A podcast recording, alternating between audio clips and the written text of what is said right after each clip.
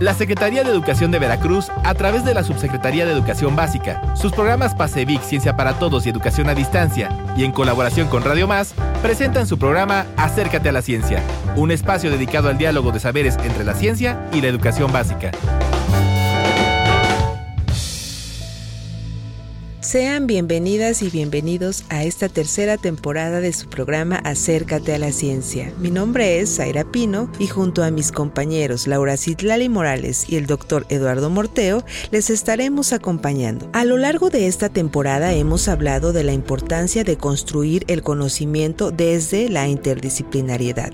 Es decir, que la comprensión de los fenómenos, ya sean naturales o sociales, se aborden desde los distintos enfoques y métodos de disciplinas variadas, sin que éstas pierdan su esencia o lógica, a fin de que se analicen dichos fenómenos desde los diferentes puntos de vista. Es por ello que el día de hoy trataremos un tema de sumo interés y relevancia en la búsqueda de comprender el mundo o en realidad el universo. Se trata de la ciencia de datos. Pero antes de pasar con este tema y nuestro invitado de hoy, acompáñenos a escuchar nuestra sección Ciencia al Día con el doctor Eduardo Morteo. Hola a todas las mentes curiosas, científicas e investigadores en potencia. Hoy hablaremos sobre un tema que siempre emociona a niños y adultos por igual, el descubrimiento de nuevas especies. Recientemente, México ha sido el hogar de varios descubrimientos emocionantes. Por ejemplo, en Oaxaca se encontró una nueva especie de rana arborícola y en Veracruz se encontró una nueva especie de lagarto y otra de cícada, que es una planta. En Jalisco también se descubrió una nueva especie de mariposa. Es increíble, ¿no? Pero, ¿cómo se descubren las especies? ¿Cómo los, los científicos hacen para descubrir estas especies? Bueno, hay muchas maneras de hacerlo.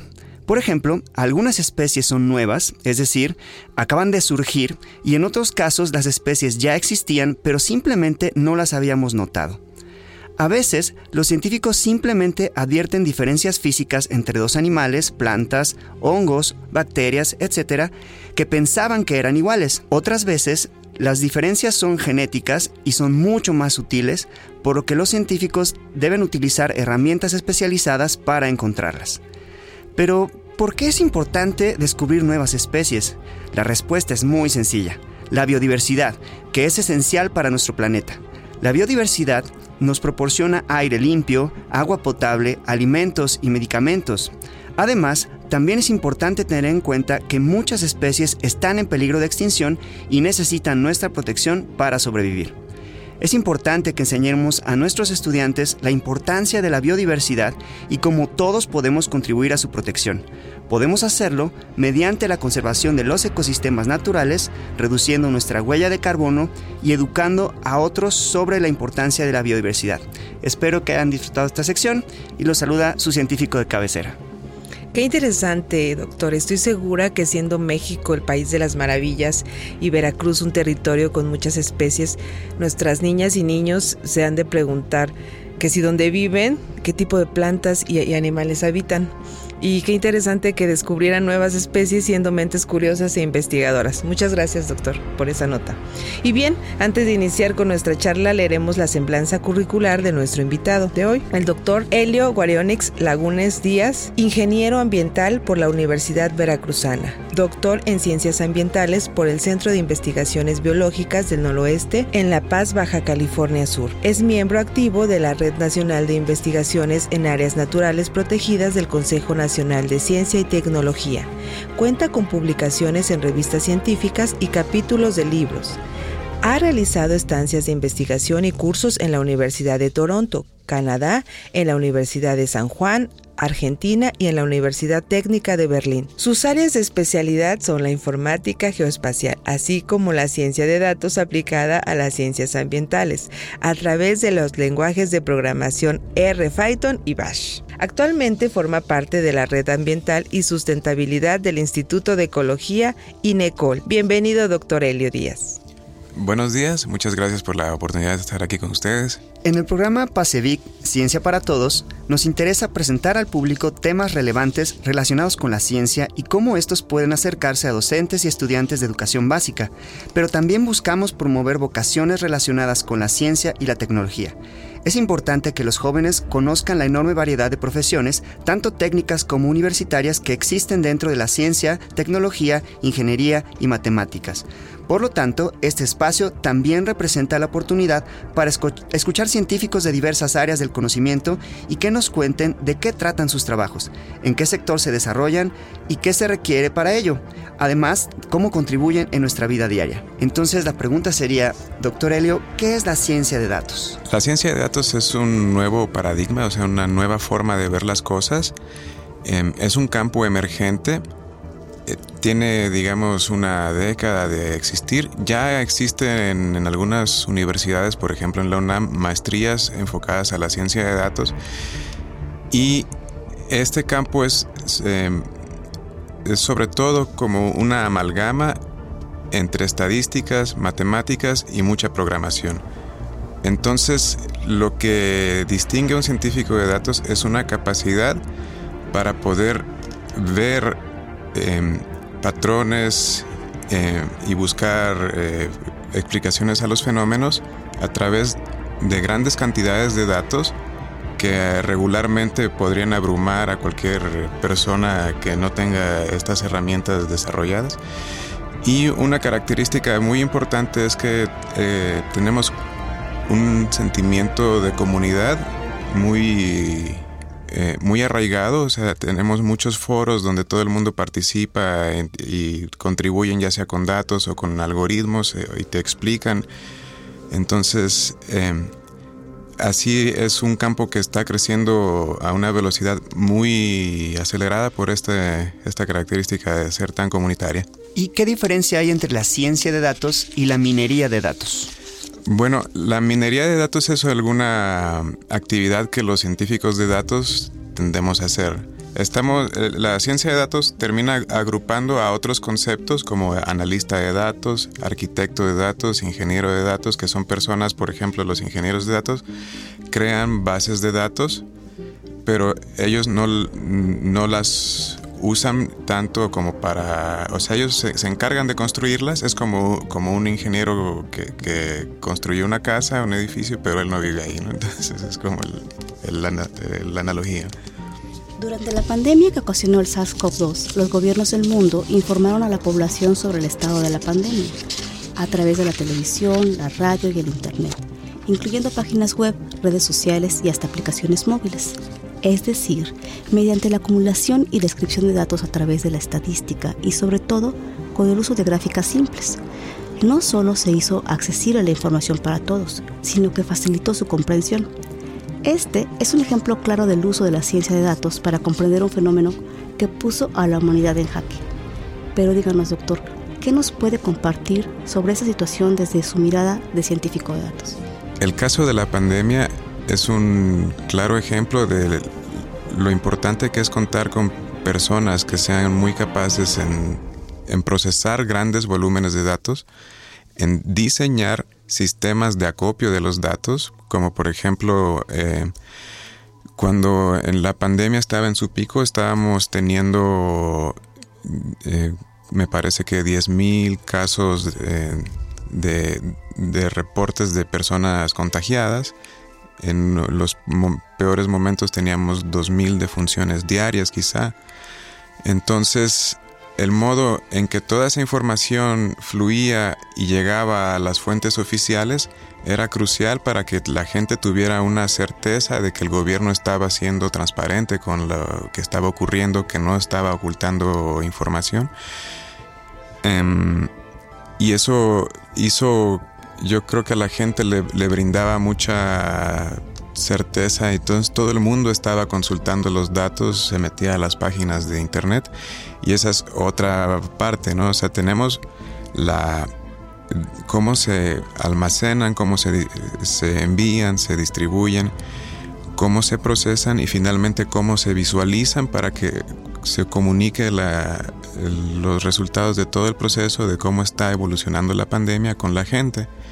Entonces se tenían estas páginas del tablero COVID donde todo el mundo entraba y veía como, ah, mira, está bajando ahora el pico o está subiendo. Entonces íbamos pendientes así como minuto a minuto de la evolución de la pandemia gracias a estas herramientas.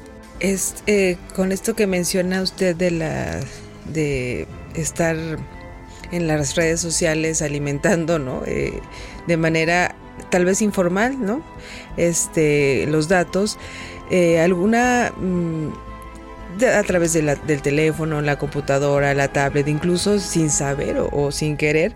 Ahora pareciera que las redes sociales nos conocen más que nuestros amigos y la publicidad que nos sale en Facebook cuando yo a lo mejor les digo, ay, me quiero comprar este pues un ventilador ahorita con estos calores y ya al rato este el teléfono me sale toda la publicidad de, de los ventiladores, ¿no?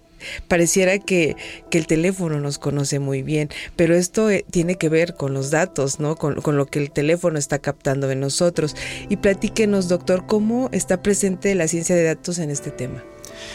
Pues un grueso de la de las personas que se dedican a ciencia de datos está precisamente enfocada a, a la industria, a, ventas, a comercializar productos. Entonces ahí tenemos personas muy capaces que crean algoritmos muy evolucionados. Entonces cuando eh, uno le provee de cierta información a, un celular, por ejemplo, la ubicación, la hora a la que uno lo accesa, las páginas que uno va visitando, entonces eh, se va teniendo como todo eh, estos algoritmos que pueden procesar toda esa información que a la gente se le haría como abrumadora de ver la cantidad de, datos que uno le está ingresando y van encontrando patrones. Eh, hay un caso muy relevante que había un, algoritmo de, cierta página eh, que, eh, que identificaba a las mujeres embarazadas antes de que ellas supieran que estaban embarazadas por sus consultas, o sea, sus patrones de, ¿cómo se llama? De, consultas, pero no eran cosas para, como para bebés, ¿no? O sea, sino que eran como, cambiaban las cosas que estaban buscando, me parece que era a través de la comida o algún, algún detalle, y entonces ya el algoritmo este y después le sugería cosas para embarazadas, ¿no? O sea, los, los, algoritmos están hechos para que ellos mismos vayan aprendiendo, se vayan entrenando y tenemos este tipo de detalles. Claro, ahí también eh, los algoritmos que están siendo desarrollados a través de inteligencia artificial eh, detectan y encuentran patrones que no son comunes de observar por parte de los humanos, entonces eh, hace mucho más compleja el análisis de los datos. Entonces, la ciencia de datos es en realidad una herramienta poderosísima para describir, pero sobre todo para comprender fenómenos complejos, porque recoge datos de distinta índole, los procesa, analiza y los comunica para diferentes propósitos. Si bien estos pueden ayudar a resolver ciertos problemas, también pueden generar más preguntas e incluso crear otros problemas, principalmente en términos de la privacidad o la vulnerabilidad de la información. En este sentido, eh, ¿nos podría decir qué campos ha desarrollado su trabajo como científico de datos y qué alternativas hay para mejorar la protección de nuestros datos y la información que proveemos voluntaria o involuntariamente a los dispositivos y a la nube? Yo me he enfocado a las ciencias ambientales, esa es mi formación académica y en cierto momento de mi trayectoria vi que tenía facilidades para programar y un poco fue también como porque las preguntas que yo me quería responder eh, eran con datos voluminosos que ya no eran posibles de, procesar en Excel, ¿no? por ejemplo, en herramientas más tradicionales. Las labores que yo he tenido como científico de datos en cosas ambientales, en estos temas, ha sido, por ejemplo, crear aplicaciones móviles para que los monitores de aves, monitores de plantas, vayan a campo y entonces recopilen toda esa información en lugar de en hojas y usando GPS tradicionales que lo hagan desde el celular. Y esto hace la velocidad de la información y además la, el orden que la información requiere lo hace todo mucho más sencillo, mucho más rápido.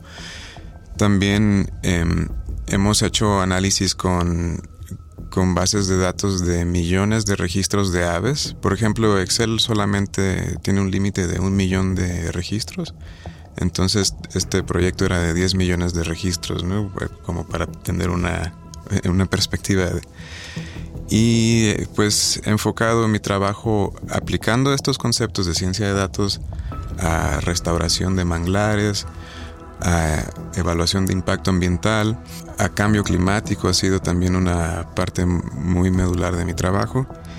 Y respondiendo a la siguiente pregunta, que era las alternativas para la protección de nuestros datos, pues lo, nosotros tenemos que, que estar bastante conscientes de que hay alguien que le interesa nuestra información y entonces siempre estas empresas nos hacen más fácil llegar un incluso hasta el, mismo hardware los celulares tienen una, una, parte del costo de los celulares está absorbida por las empresas que quieren eh, nuestros datos. Eh, por ejemplo, si uno busca un celular en Linux, son sus precios son más elevados porque no hay unas empresas que, estén interesadas en bajar los costos. Entonces hay muchas eh, herramientas hoy en día, todas y son de software libre, esto son herramientas gratuitas, como por ejemplo el navegador Firefox. Ese está enfocado a no rastrear los datos y tiene muchas herramientas que evitan, que bloquean todos los rastreadores y tiene otras herramientas que uno le puede instalar para bloquear más todavía esta información. Es un navegador bastante popular, ¿no? No es como otros navegadores más difíciles de encontrar. Porque tienen algún costo, ¿no? Ah, algunos sí, pero generalmente las mejores soluciones son todas gratuitas todas abiertas. Perdón, hace, hace unos días este, veía en internet que, que se habían robado los datos del buró de crédito de no sé cuántas personas y que estaban pues vulnerables, ¿no? Todos tus datos personales. Fiscales. Ajá, en, en pues acceso de cualquier persona. En ese sentido también eh, hay empresas que son más responsables en términos de la protección de los datos y algunas compañías tecnológicas desarrollan em, algoritmos de encriptación este, de, de, final, de principio a fin, o incluso almacenan la información dentro de chips donde se procesan, se codifican y se envía la información ya clasificada para que en el intermedio, en, entre que llega la información a, de donde se origina a donde llega, no haya forma de, codificarlos. Estos teléfonos con chips de seguridad son eh, en realidad mucho más costosos, pero tienen esa ventaja en relación con otros eh, de menor costo, pero que tienen esa vulnerabilidad. Incluso hay empresas que revisan el código de las aplicaciones antes de subirlas a la tienda este, de aplicaciones, de forma que se aseguren que no hay códigos dañinos que puedan vulnerar la información, eh, datos personales, tarjetas de crédito que a veces metemos ahí al celular o a las páginas. Entonces sí hay ciertas empresas este, que están dedicadas a eso, pero no todas son eh, tienen esa ética respecto a la privacidad. Ok, pues también en este programa le damos voz a las niñas y a los niños para que nos hagan, hagan preguntas a los científicos que nos acompañan. Hola, mi nombre es Elisa y tengo 12 años. Mi pregunta es, ¿qué se necesita para ser científico de datos? Hola Elisa, muchas gracias por la pregunta. Hoy en día para ser científico de datos no necesitas otra cosa más que la curiosidad y mucha voluntad para irte formando, para responder las preguntas que tú te quieras hacer para, para tus intereses. Em, tan es así que la mayoría de personas que nos dedicamos a ciencia de datos no tenemos un título formal como científico de datos. Em, necesitas sí eh, aprender un poco a programar, y bastante inglés porque la mayor parte de todos los recursos para uno, para uno formarse como científico de datos están en inglés. Pero una vez eh, que uno tiene esa curiosidad tan fuerte para saber algo así como de cuántos árboles te rodean, digamos, como una pregunta muy sencilla,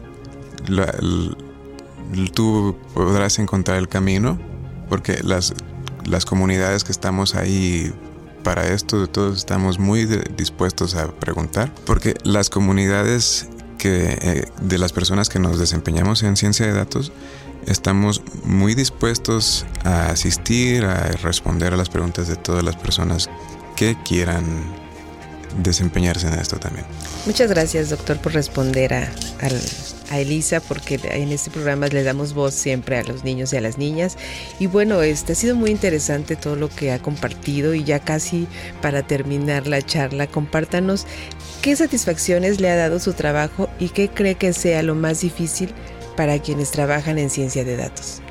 Entre las satisfacciones que, he tenido hay varias muy importantes. Sobre todo ha sido como en, el, en la reducción de tiempos, o sea, procesos que antes se hacían en, en semanas o meses, como por ejemplo esto de pasar formularios capturados en papel a digital. Em, ahora se hacía, era un tiempo que ya no, no se llevaba nada, ¿no? Porque todo era a través de aplicaciones móviles. En otra ocasión estuvimos revisando un cierto tipo de áreas protegidas enfocadas a las aves y en ese proyecto habíamos puesto una meta de 50, pero cuando entré yo y aplicamos los principios y los algoritmos que, yo, que usamos de ciencia de datos, de esos 50 originales terminamos en 140. O sea, fue mucho más de duplicar la meta, todo por hacerlo con un enfoque programático. Y lo más difícil para los que trabajamos en ciencia de datos es a veces contar con los datos precisamente, ¿no? Pero también nosotros tenemos que tener una visión para suplir los datos, ¿no? O sea, quizá no tenemos, digamos, datos de producción de café por municipio, pero tenemos alguna información que, que por ejemplo, podamos ver como cobertura de árboles que nosotros podamos asociar a plantaciones de café y entonces tendremos así algún dato no de no de volumen de café sino de cobertura destinada al café.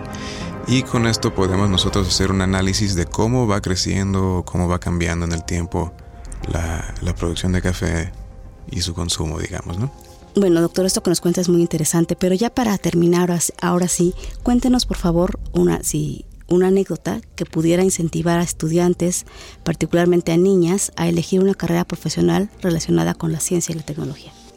Ok. Bueno, em, regresando al tema de las comunidades, en una ocasión yo estuve intentando resolver algo durante varios días y entonces había escrito, no sé, varias líneas de código y puse una, eh, una pregunta en uno de estos foros que se llama Stack Overflow, que es el foro más importante de programadores. Y entonces en 10 minutos una persona hizo lo que yo había estado intentando durante días y este señor me, eh, le tomó solamente 10 minutos encontrar todo, que él entender lo que yo quería hacer y brindarme el resultado. Y luego además de, me puse a ver quién era esa persona porque algunos ponen como cierta información, es raro que pongan toda. Y era una persona que se dedicaba, tenía, estaba en una empresa muy importante de, de seguridad informática, en Rapid 7. Entonces, o sea, sí era alguien como muy capaz, que tenía un puesto muy bueno en una empresa muy grande que se daba el tiempo de responderme una pregunta que a mí me había estado atormentando durante días. A toda la gente, a todos los niños, yo les aconsejo a no tenerle miedo a, a las matemáticas, a la física, a todo eso.